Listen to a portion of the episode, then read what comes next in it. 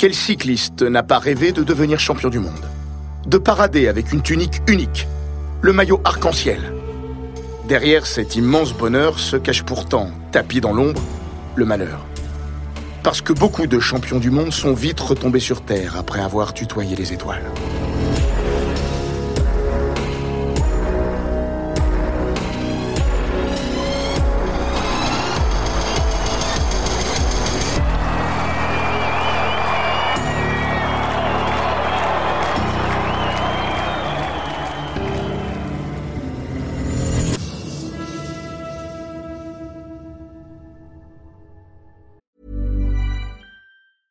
Hey, I'm Ryan Reynolds. At Mint Mobile, we like to do the opposite of what Big Wireless does. They charge you a lot, we charge you a little. So naturally, when they announced they'd be raising their prices due to inflation, we decided to deflate our prices due to not hating you. That's right. We're cutting the price of Mint Unlimited from $30 a month to just $15 a month. Give it a try at mintmobile.com slash switch. $45 upfront for three months plus taxes and fees. Promo for new customers for limited time. Unlimited more than 40 gigabytes per month. Slows. Full terms at mintmobile.com. Bienvenue dans Les Grands Récits, le podcast d'Eurosport qui vous plonge dans la folle histoire du sport. Entre pages de légendes, souvenirs enfouis et histoires méconnues. Aujourd'hui, nous allons parler du maillot arc-en-ciel, source de bonheur, mais aussi et presque toujours de malheur. C'est donc l'histoire d'une malédiction après laquelle il court, souvent éperdument, en toute connaissance de cause. Pour une bonne partie d'entre eux, cette conquête reste d'ailleurs la plus belle aventure de leur vie sur deux roues. Une forme d'accomplissement ultime et instantané. Parce qu'au prix d'une journée de labeur et à la force du jarret, le championnat du monde reste le plus sûr raccourci vers le sommet. Une fois installés sur la cime, seuls sur leur planète, les voilà parés d'une tunique unique avec laquelle ils paraderont sur les routes du monde entier durant une année pleine. Et même après, puisque les liserés multicolores symbolisant leur triomphe resteront à jamais tatoués sur les maillots de leurs équipes successives. Sur leurs biceps, autour de leur cou, et jamais très loin du cœur. Eux, ce sont les champions du monde. Cette caste de coureurs qui ont encore les cannes au terme de saison éreintantes et parviennent à vaincre le jour J, obtenant ainsi le privilège de porter ce maillot arc-en-ciel à nul autre pareil. Parce qu'en plus de laisser apparaître une lame horizontale jaune, couleur sacrée de la petite reine, il en réunit quatre autres. Celle des anneaux olympiques. Maillot arc-en-ciel. Maillot irisé. Appelez-le comme bon vous semble. Il est différent et s'est offert depuis 1927 à toutes sortes de porteurs, ce qui fait sa majestuosité. Géant, sprinter, puncher, grimpeur, rouleur, futur grand, audacieux, opportuniste. L'éventail de ces conquérants successifs est d'une richesse inégalable. Parce que rien ne ressemble moins à un championnat du monde qu'un autre. Par son caractère polymorphe, l'épreuve en ligne offre un panel de possibilités que les monuments ne peuvent proposer à leurs prétendants. De Jacques Anquetil à Miguel Indurain, légende parmi légendes, ils sont quelques-uns à n'avoir jamais pu franchir le seuil d'une porte qui s'est constamment refermée sur leurs doigts. Combien sont passés à côté d'un titre, d'un accomplissement accessible au vu de leur stature et d'un maillot qui n'aurait pas juré sur leurs épaules? Les maudits du maillot arc-en-ciel devraient être ceux qui n'ont pas transformé leur rêve en réalité. Il n'en est rien. Les malheureux sont ceux qui ont triomphé et souvent porté cette malédiction comme une seconde peau. Depuis un bon demi-siècle, la liste des champions irisés est violemment retombée sur Terre, ou six pieds dessous pour les plus malheureux d'entre eux, après avoir tutoyé les étoiles, ne cesse de s'étendre. L'année qui suit leur sacre planétaire a rarement le lustre de la saison de leur avènement. Forcément, la question a fini par titiller un cartel de curieux, chercheurs de leur état. Ces messieurs se sont attachés à détricoter ce drôle de mythe, que les superstitieux du peloton, comme les autres, ont fini par prendre au sérieux. C'était il y a six ans, et l'étude a été publiée dans les colonnes du très terre-à-terre et tout autant respecté British Medical Journal.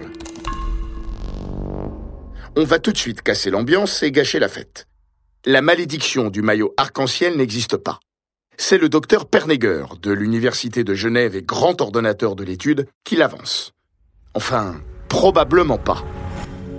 Et tout est dans le probablement adverbe qui apparaît en conclusion de l'étude menée par les chercheurs. Pourquoi probablement?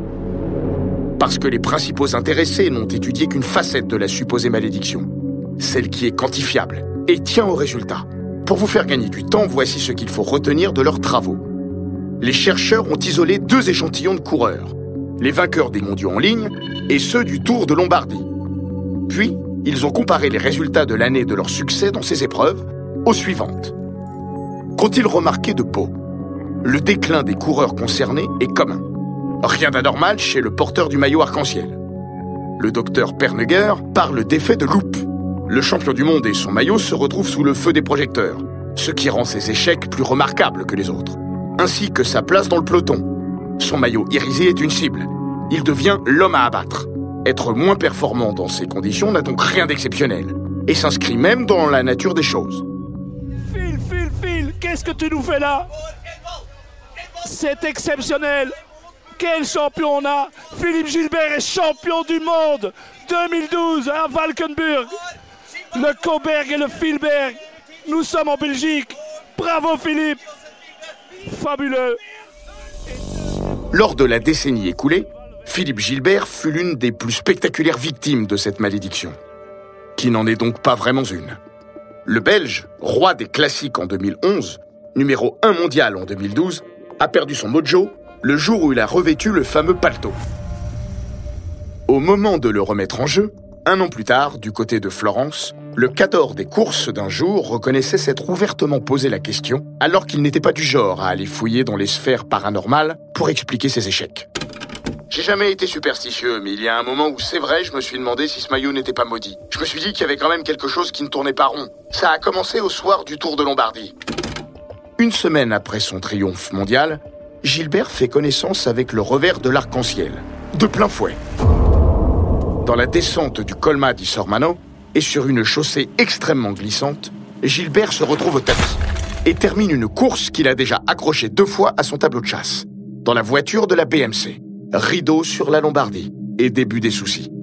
Ils le suivront jusqu'au jour où il abandonne sa tunique. Quelques mois plus tard, il se remémorera.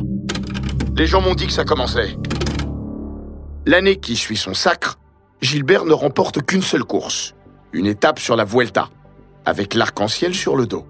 Les contrariétés rencontrées par Philippe Gilbert, ainsi que celles vécues par d'autres de ses prédécesseurs, ont remarqué leur histoire personnelle, mais n'auront duré qu'un temps, celui de leur règne mondial. Prenez Stéphane Roche, 1987, Tour d'Italie, Tour de France, Championnat du monde, un triptyque que seul Eddy Merckx avait réussi en 1974. La suite, un cauchemar d'un an en 1988. Luc Leblanc, roi d'Agrigente en 1994. Luc Leblanc qui accélère maintenant pour ne pas provoquer le regroupement. Giroto dans sa roue, Giroto est-il en train de faire un coup de bluff au Français? Le Français qui accélère. Le Français connaît une saison 95 quasiment blanche. Sa nouvelle et éphémère équipe, le groupement, met la clé sous la porte en cours de saison.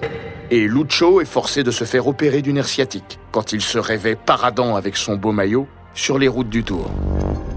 Igor Astarloa, champion du monde sur route en 2003, il arrive chez Cofidis pour jouer la gagne sur les classiques du printemps. Ce sera un zéro pointé. Il suffit de se pencher pour ramasser les champions du monde en peine à l'appel. Pour d'autres, la malédiction s'est inscrite pour l'éternité, parce que le destin s'est montré plus funeste. Jean-Pierre Montserrat avait 22 ans le jour où il a perdu la vie. C'était au Grand Prix de Réti.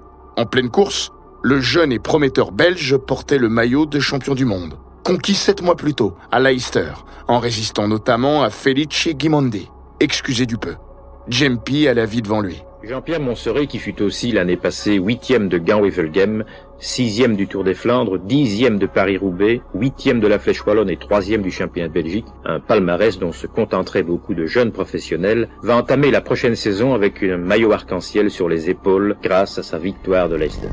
Le 15 mars 1971, à Réti, Montserrat fit la vive allure, à la tête d'un groupe d'échappés. Durant une fraction de seconde, il porte son regard vers l'arrière et n'aperçoit pas la Mercedes qui arrive à contresens. Le choc est inévitable. Le jeune champion gît sur le sol. Des filets de sang jaillissent de sa bouche et de son nez. Il est mort. La grande faucheuse n'a pas fini son œuvre de destruction, car elle emportera son fils de 7 ans en 1976.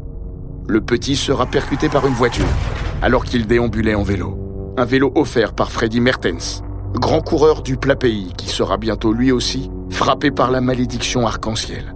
Après son deuxième sacre en 1981, l'autre machine à gagner des 70s entamera un inexorable déclin, s'enfonçant à corps perdu dans l'alcool. Stan Hawkers, mort sur la piste des six jours d'Anvers en 1956, quelques semaines seulement après avoir rendu sa tunique, et Tom Simpson, décédé sur le Ventoux en 1967, furent aussi victimes à rebours de cette malédiction qui, depuis plus d'un demi-siècle, a pris toutes les formes. Et si l'on en croit Philippe Gilbert, celle-ci mérite tout de même d'être vécue. C'est ce qu'il disait avant de rendre cette unique irisée. Malgré tout, devenir champion du monde est la plus belle chose qui puisse arriver. Même s'il est dur à porter, ce maillot a couronné ma carrière. Et lui a permis d'intégrer une caste, celle des éternels.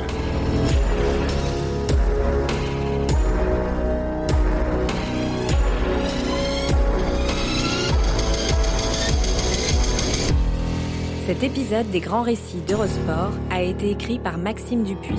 Il est raconté par Florian Bayou, monté par Jean-Gabriel Rassa et produit par Bababam. N'hésitez pas à vous abonner, commenter, partager et noter ce podcast sur Apple Podcast, Google Podcast, Castbox, Spotify, Deezer et toutes les plateformes audio.